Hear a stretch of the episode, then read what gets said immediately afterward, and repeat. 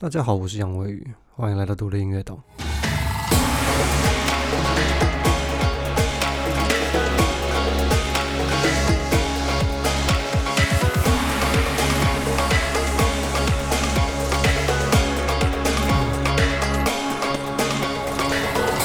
呃，先更正我不久前关于。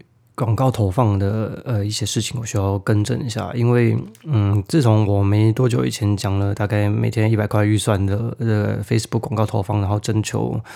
呃，华语音乐跟我合作之后啊，很多人跟我联络，但是我今天得要呃更正一下我之前讲过的话，不好意思啊。呃，理论上我觉得，尽管每天一百台币的广告预算是会有效的，因为我在许多国外的社群看看国外的音乐人，看他们每天三块美金、五块美金也是这样在玩，那这个区间理论上呃不会差异太大才对。但是呢，呃，Facebook 的后台演算法是这样，它是需要花一段时间去实验你的这个。预算能够带给他的空间去做竞标，所有呃社群媒体上面你录的露出都是用竞标来的。那当然，你的预算越高，你的竞标能力就越强，你的效果可能就会越好。那当你的预算比较低的时候，他能够竞标的幅度，他手上能够嗯那个 AI 能够帮你竞标的这个叫什么啊？那个 range 就会比较小，所以他要替你找到最有效目标的这个过程就会拖比较久。会比较长一段时间，可能人家三天就 figure it out，找到最适合的呃那个群众下去，然后进行持续的投放。那他可能要花七天，因为你的预算太低了。那而且我每天也要花时间去 monitor 所有跟我合作的这些人的后台数据，我也要花时间，所以相当抱歉，我的生命也有限，我有很多事情要做，我要陪伴我的家人。所以呢，我现在最多在还可以跟三组音乐人合作，那最多最多就这样了，剩下的很抱歉。那所以我觉得现在至少每日的预算至少要三百块台币，也是我比较熟悉、比较有信心的操作的预算，大概十块美金左右。我自己我个人，我个人是下十英镑，十英镑大概也就三百九十块，三哎四百块台币左右。那我觉得至少也要持续三十天，你才有会有一个比较完整的数据 collection。因为 Spotify 上面它能够往回看的一个单位就是七天或是二十八天。那我觉得一个月的时间在 Facebook 上面的数据会比较完整。所以就是在九千块台币左右的 range，就是你不用，你可以一个月之后你就可以看这个数据是不是你满意的。那你要不要继续做？那我们可以再讨论。那我觉得这个效果也会对双方比较好，那也对也比较效率，节省大家时间。那所以我先开头先更正这件事情。然后另外讲一下我那天开 Clubhouse 的心得。我那天第一天第一次开那 Clubhouse 的房间啊，很有趣。我觉得这个 app 非常有趣，因为大家可以互相讲屁话。然后我本来以为就是只有我一个人会就是唱独角戏唱一个小时，殊不知结果哇。来超多人了，我真的是很意外。然后这个讨论非常激烈啊，相当激烈。我觉得这样很好，其实，因为这就是我想要看到的。说实在的，我希望有更多人跟我讨论，就是关于这类的事情，而不是传统经济的那一套，不停在讲、不停在讲的同一套。因为那套就是已经讲了这么久，大家到最后就是觉得啊无解，这样我觉得很。这个是没有什么效率的讨论。那我上次 Clubhouse 这个经验，这个互动性非常好，我想要想说可以跟这个 Podcast 就是变成变成一个相辅相成，所以我决定现在我大概礼拜五会上架 Podcast。那我礼拜五上架 Podcast 之后，我可能就是礼拜六、礼拜天或者是礼拜一会早一天，呃，然后开 Clubhouse 跟大家讨论。那我现在就暂定，我今天大家听到这一集 Podcast 大概会是礼拜五的时候。那我礼拜五上了这个 podcast 之后呢，我礼拜一就会和大家讨论。诶，关于在 Clubhouse 上面开个房间讨论，呃，我这一集有讲的内容，或是大家想要问我一些问题，那顺便我也会问大家，看大家之后想要听些什么事情，想听我分享哪些东西，那我可以在同时也准备 Podcast。那这个时间怎么拿捏？我觉得我也不是很确定，所以我可能最近会在 Facebook 跟 Instagram 上面 maybe 办一个投票，大家有兴趣的话也去投一下，就是你什么时候呃。希望我开 Clubhouse，因为 Podcast 比较没有关系嘛，我上去大家有空就开来听，没有什么问题。但 Clubhouse 就是是一个即时的东西。那我也想问一下大家，什么时段会比较希望？因为我最近最近这几个月应该都会在台湾，所以没有什么时差的问题。我跟大家是同步的，终于我跟大家是同步的，所以 Clubhouse 这件事情，在我离开台湾之前，应该都还可以持续的进行，如果没有意外的话。所以大家有空上去。帮我投个票，好不好？告诉我你什么时候觉得我开 Clubhouse，大家有空是可以参与的。那 Android 的同学们暂时抱歉，不好意思啊，我也没有办法。希望他很快可以出 Android 版本，应该会啦，没有道理会放弃整个 Android 不做，不太可能，我觉得。所以呃，这个是 Clubhouse 的这个最新的这个报告啊。那在我过去的 podcast，大家听到现在应该也都理解，也习惯我一直在讲群众累积还有心理步骤的这个理论。那我觉得这个理论才是我想要传达的一个，比起下广告这件事情，因为下广告这件事情就是个技术，讲白一点，它是技术，它不是观念，它就是个技术而已。它需要花一段时间去理解，然后摸索它演算法是怎么样。让你的广告，哎，是怎么样找到你的客群的？那我觉得最重要的是，我想要提倡的是群众累积这件事情的心理步骤的这个理论。那现在大家也知道，在于广告投放这件事情是停留在整个心理步骤和陌生人第一步，第一个步骤就叫做接触。那接触这个步骤其实也是传统商品非常擅长的一件事情。尽管他们可能没有这么常在做社群媒体投放，但是在过往，在呃 Facebook 哎不是 Facebook，在 Radio 或者是在电视上或者是在新闻上呃的广告，或者是买哎买新闻或者是在电台下 Q 这些事情，都是希望可以接触陌生人，让他们听到这些歌曲。也就是第一个步骤的接触。那我们现在只是社群媒体的广告投放，让我们有这个能力，不需要经过守门人，不需要花很多钱，用非常小的金额，你就可以接触到陌生人。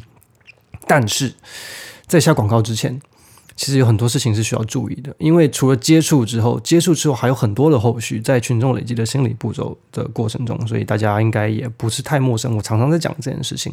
那如果你在接触之后的系统完全没有任何的后续的话，那你出接触之后就没了，那你跟就是跟传统唱片的呃下广告的呃的的宣传的效益就会一样很惨。那你就很有可能做到大家喜欢你的歌，但依旧对你这个人完全没有兴趣。这是我希望，我相信大家都不希望这件事情发生。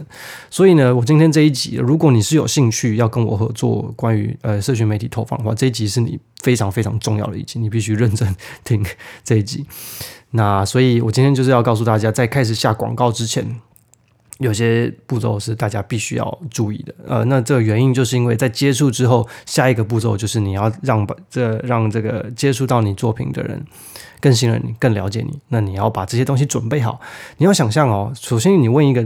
哎，你要得自己问自己一个问题，你要先问你自己是不是准备好了，因为你花下去的都都是钱，都是血汗钱。像我也是，我也是要在其他地方赚钱，接制作案、接案子赚钱，然后把这些钱投入在呃我自己的作品中。所以我相信大家都不希望自己钱花的没有那么的有效率。所以我今天这一集就是告诉大家，在社群媒体投放之前，有哪些事情你可以先做，而且是不用花钱的。对，你可以先做好这件事情，来确保你的社群媒体投放的效率会是最好的。那所以在进行呃社群媒体广告投放之前呢，有一件事情其实是需要注意的，就是你要先想哦。站在一个群众的角度，站在一个受众的角度，因为你把广告花钱让这个另外这个啊、假设小明让小明看到了，你要想，假设你是小明，你有一天你在滑 Facebook 或者在滑 Instagram，然后你忽然看到了一部影片，然后是一个是一首歌，一个人在表演，不管是在什么呃情况在表演，那你喜你听了以后，你觉得哇，这首歌很棒，你很喜欢，接下来你会做什么？我觉得这是一个很好的发想哦。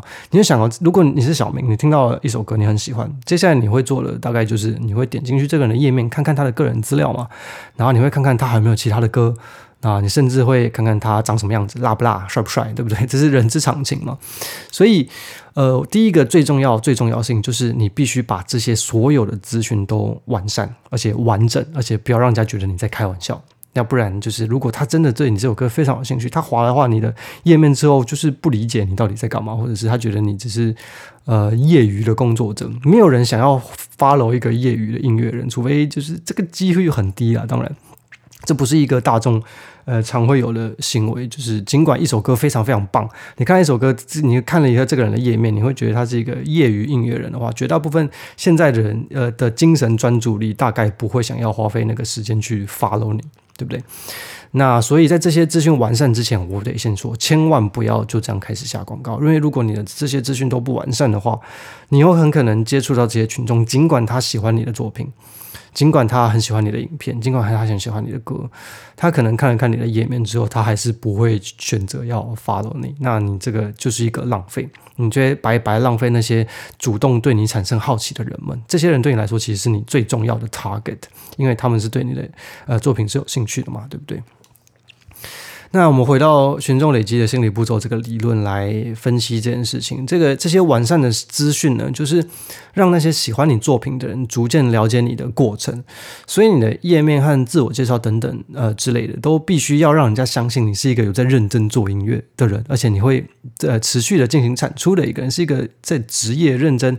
把这件事情当做事业在经营的一个人，这样人家才会花那个花那个手指头去追踪你，对不对？而且是你是要人家相信你是值得关注，而且是值得被对追踪的，对吧？那这部分我其实有一些小小的个人建议，可以给大家参考，至少让你的整个页面看起来会比较。呃，专业一点，就是不会看起来像就是学生做的在开玩笑。我不是说，就是你是学生，你也可以做得很专业啊、这个不是这个呃身份的歧视，不好意思啊。现在讲话很敏感呢，现在讲中文常常都会让我很紧张。好，没关系。呃，那我就来分享一下，要怎么样让你的整体页面看起来比较，呃，就是比较认真、比较 serious 一点，就是让人家觉得你是有有这么一回事。呃，首先就是关于呃视觉的一致性。你可以先想好几个你最你常想想要使用的颜色，可能一开始大家没有这个预算去找人做帮你做 logo 或者是帮你设计 banner，我觉得不需要。我推荐大家一个网站叫做 Canva，C A N V A 这个网站超棒。如果你还不知道这个网站是什么话，拜托去看看 C 哎 Canva C A N V A dot com Canva.com，它是一个就是线上作图的一个呃软体，而且它不用钱。那当然，它也有付费的呃其他的方案，但是我我自己我也是用免费方案，因为它光免费方案就就就已经超屌了。那你在设计你的 Facebook 的 banner 的时候，或者是你在设计一些假设你有其他的图片，或是你的头像，或者是你的 logo 等等的时候，你可以设定几个呃，我会建议设设设定三个颜色。那你之后的所有东西就以这三个颜色去做搭配混搭，你就会有一个品牌的一致性的感受。再就是字体。如果你的名字是有特殊的字体，或者是你的 banner 上会出现你的名字，或是你的作品的一个字体，你可以挑两个字体，或者是我觉得三个可能就太多。我觉得两个字体是一个比较好控制的一个范围，尤其我们这种业余，我也是业余设计。你其实看我 Just Yang 的。呃的 fan fan page 上面的平台，你看那些图什么，基本上都是我自己干的，我就自己就是东弄西弄，然后弄得喜欢我就会放上去。所以我觉得字体跟颜色的一致性，可以比较让人家呃有给带给一种就是你是有认真在认真在在意这件事情的。那再来另外一件事情就是有关于你的自我介绍，就是 bio biography 这件事情。那我在之前的 podcast 很久以前，应该是第一季吧。第一季我记得有一集叫做“你凭什么特别”，哎，应该没有错。那一集就是在讲你要如何写出一个好的 bio，就是好的自我介绍。他因为我相信写自我介绍这件事情，对于独立音乐人来说，如果你没有请呃就是文案的写手的话，很多人会卡这一关卡很久很久。那那一集的 podcast 就是在嗯，希望引导大家，给大家一个呃。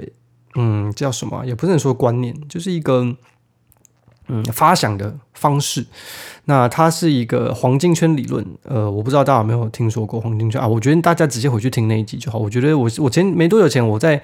呃，我还被关在检疫所的时候，我把我过去第一季呃 podcast 听了一下。那我觉得那一季还算是到现在为止，我还是觉得那一季里面的资讯还是非常，就是我到现在都还觉得那个资讯是正确的。所以大家记得回去听，有一集叫有一集叫做“你凭什么特别”，我忘记是第几集了，大家回去看。那一个写的好的自我介绍，我觉得也是非常非常重要的，就是不要不要开玩笑这件事情，尽管你没有钱去找人帮你写哦。那。除了呃上述这两个关于资讯上的完善，因为社群媒体现在的 profile 就是最重要的，就这两个，就是你的 banner 跟你的头像跟你的自我介绍这些事情是不是完善？那你还再就是你要看一下你的 Spotify，Spotify 这个你上面的 profile 也很重要啊，Spotify 上面的 profile 也很直接影响，就是你有没有机会上到 editorial playlist，就是 Spotify 工作人员就是。诶，帮你编的 play playlist，我可以告诉你，就是如果你的 profile 写的哩哩啦啦的话，然后照片没有，连接都没有的话，你几乎是不可能被 editorial，就是 Spotify 的人选上的。这是我在国外就是听 Spotify 的官方的呃讲座，跟在 Spotify 工作的呃工作人员讲的哦。所以这也非常重要。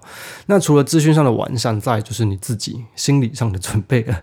诶，从下广告开始，我其实一开始也是，我其实我刚开始研究下广告这件事情的时候，我每天都会很焦虑，我每天就会上去就是盯着那个数据看，因为它是一直其实它是即时跳的嘛，它会一直变，一直变，一直变，一直变。它的投放下去有新的效率，有新的结果，有新的 landing page view，它的呃那个各个数据就会一直变。那你到最后你就会变进入一个就是很。这叫什么？很神经质的一个状态，你就很想要掌握。但是你会，我后来到现在，我最大的心得就是，Facebook 广告这件就是需要时间，它需要时间去 figure out。随着时间的演进下去，它的效果理论上会越来越好的。除非你的方向是错的，或者是你的 targeting 是错的，或者是你放的 content，或者是你的 headline 是错的。那只要这些事情你确保你在一个都是呃合理的范围之内的话，AI 它基本上会慢慢的帮你 figure out，但是它需要时间，而且它会越来越好。这是第一件事情。那另外一个事情就是，大家也是需要做好心理准备的事情，就是呢，除了广告投放的呃本身 content 跟你的 targeting 的效率之外，你本身在这些 social media，就譬如说你在 Facebook 你的 fan page 上面做的事情，跟你在 Instagram 上面做的事情，也会影响。你在广告投放上所带来的效果，你的效率也会影响你有没有固定在发文，你有没有固定在发布新的内容，你有没有准备好就是每个月要开一次直播？现在直播是一个很重要很重要的事情，它根本就是演算法的这个 就是就是类固醇，你知道吗？你如果有固定在开直播的话，我可以保证你的广告的效率跟你的 cost 呃会。低很多，你的效率会好很多，然后你的 cost 会低很多。如果你有固定在直播的话，而且你的直播的过程中，你的互动是好的，不会说呃没有人跟你对话，或者是完全没有人鸟你的话，那你是不是准备好有定期发布新的内容？是不是就是准备好每个月要开一次直播？然后是不是准备好你大概每两三个月就要在 Spotify 上面发一表发布一首新的作品？那固定的产出是任何当今 AI 演算法，不论你是呃串流平台还是社群媒体。当今所有的 AI 演算法的最强特效啊，要就是固定的产出。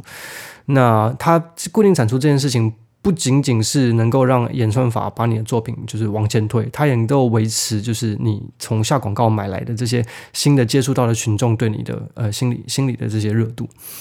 那固定的产出内容其实也有很多很多不同的方式。那我主要观察国外独立音乐人，其实也就不外乎三种。第一个就是刚刚讲的直播嘛。那直播内容要做什么？就是大家自己想。你可以做一些 Q&A 啊，你可以讲一些你歌曲制作背后的故事啊，发生什么有趣的事情啊。那写这个歌的时候，你的感受是什么啊？你是你想表达的是什么啊？直播能做的事情实在是太多了。你可以直播表演，你可以直播闲聊，你可以直播你做一些呃，就是其他的事情。Anyway，那再来还有我听到就是 Podcast，就像我现在在做的这些事情。尽管我不是在 Podcast 有关于我的音乐作品，那我在国外也有，其实听说听听到很多。呃，音乐人他的 podcast 就基本上就是在讲他做音乐的过程，或者是他这些作品就是背后的事情，基本上跟你直播能讲的东西内容是一样的。但是有些人就是不是那么习惯出现在镜头面前，所以他选择用 podcast 的方式，而且 podcast 可以剪嘛，对不对？你觉得自己干话太多还可以剪掉。那再来就是大家已经流行一段时间，而且比较熟悉的 vlog，就是 vlog。但是这个 vlog 我觉得成本比较高，你要花时间去剪，然后你还要拍什么的。但是如果大家有身边就是你自己喜欢做做这件事情，然后呃习惯做这件事情，或者是你身边有人可以帮助你的话，我觉得 vlog 也是呃很很棒的方式。只是 vlog 要做的呃成本会。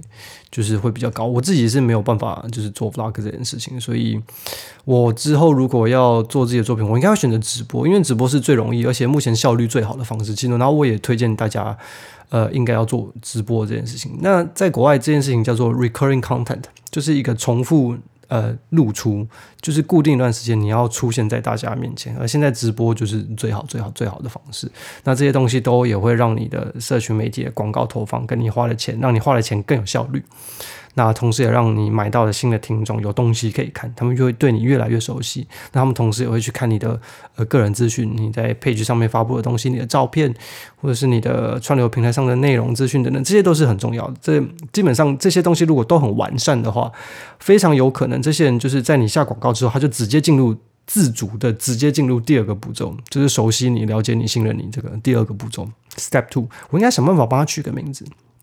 因为之前我把它称作为教育，叫 education，但是我觉得这个教育这个词哦，在中文这个感受不是很对，所以我还要再想第二个，呃，第二个，因为在 Desmond Morris 里面，它这个叫做 education，就是所谓的 education，就是我想办法让你了解我。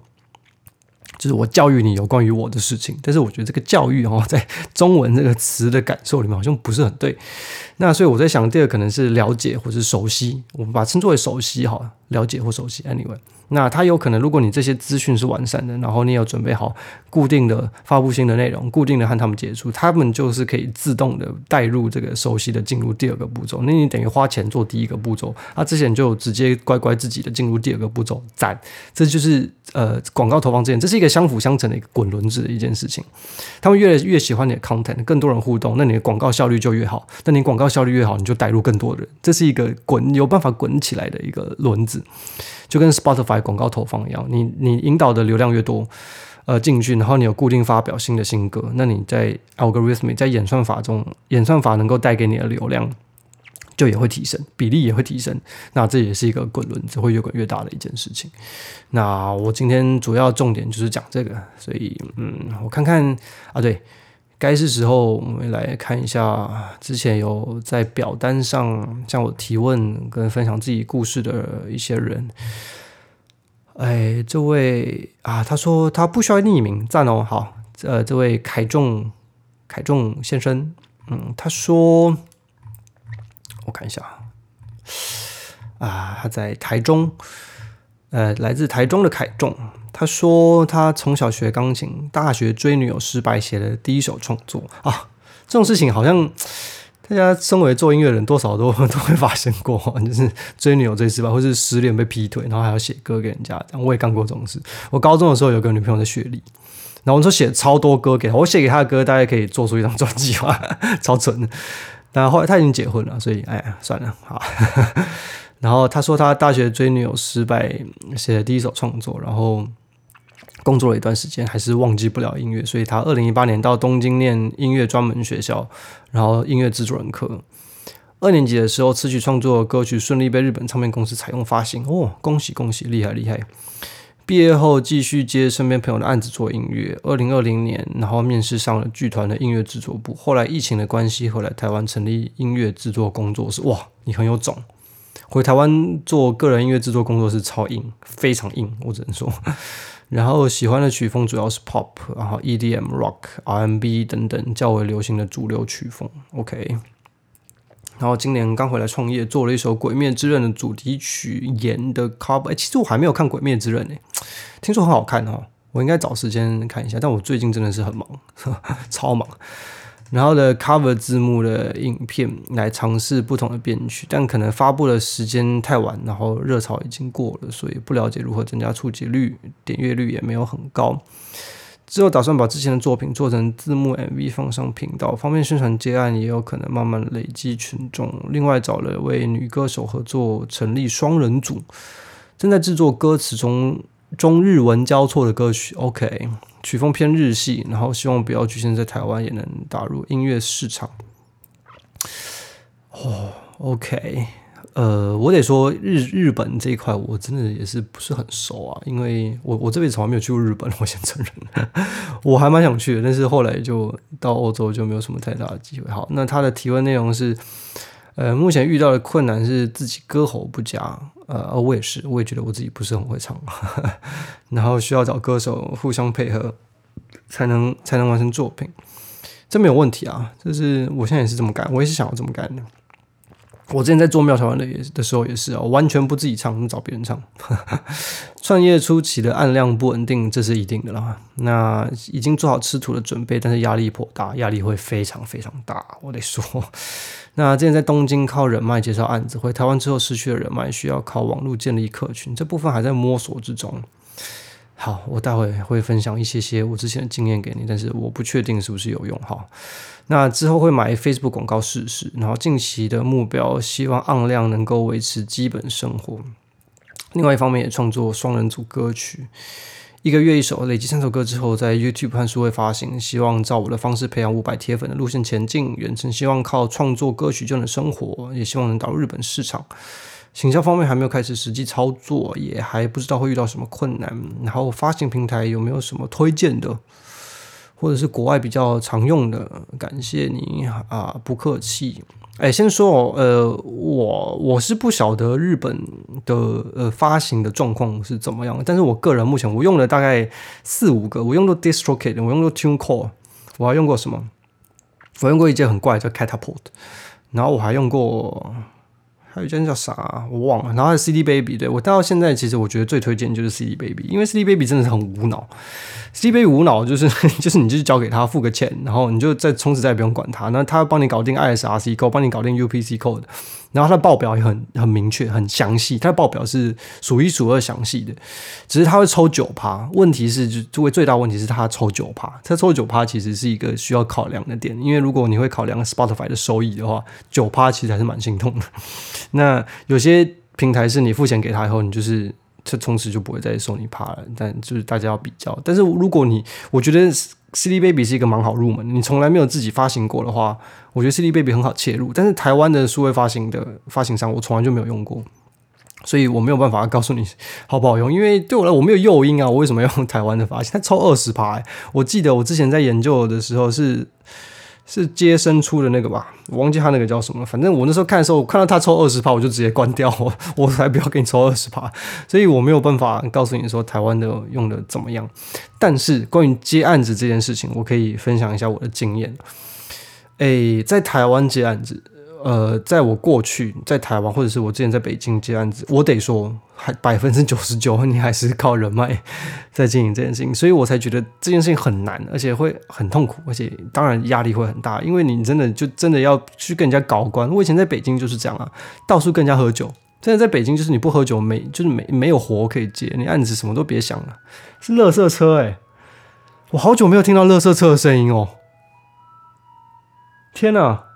我靠，对不起，对不起，我被我被我被这个我我分心了哈。回来，那既然这件事情靠人脉，就是我没有办法给你建议啊，我没有办法教你怎么交朋友，你懂吗？因为我觉得这不是这不是一个经营事业的方式，就是我我我就我个人，我也是很自闭的一个人啊，我不希望就是跟别人交朋友是为了要赚钱，所以我没有办法给你这方面的呃的建议，但是。我在英国之后，因为我在英国也是要想办法生存，所以我在英国的时候，其实有跟一个曾经跟一个所谓的制作人经纪公司，他是经纪公司，但是他是经纪音乐制作人，他是想办法帮制作人结案，或者是教制作人怎么结案，然后。让他们有办法呃找到客户。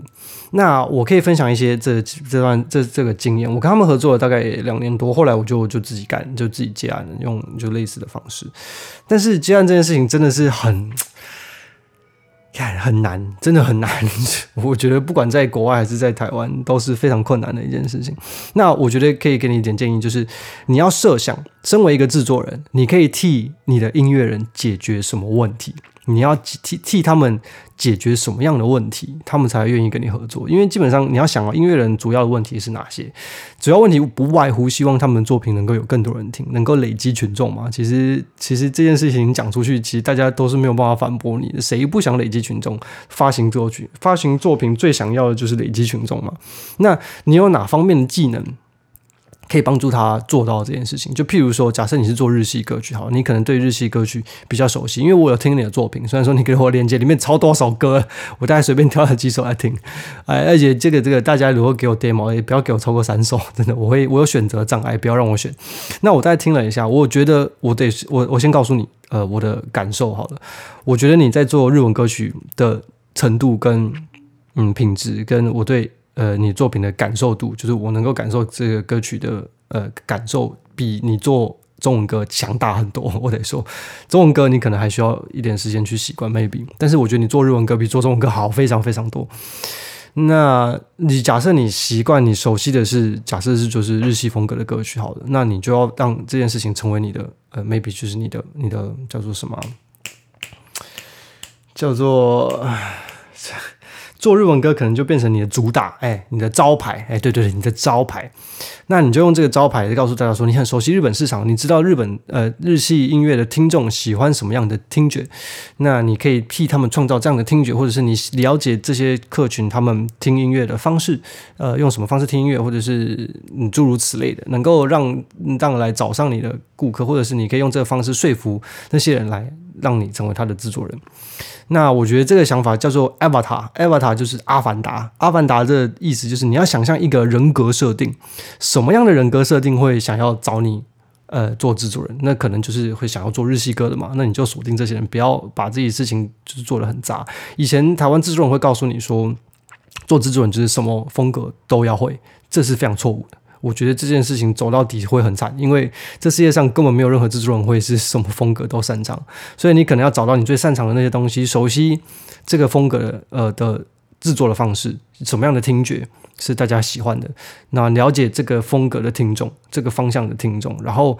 把你所熟悉的这些 know how 当做一个 package 包装给你的 avatar，就是你想象中会来找你做制作这个人格。这是我目前能够我在接案子的时候能给你的经验。因为像我在接案子就是啊，我会告诉他我比较。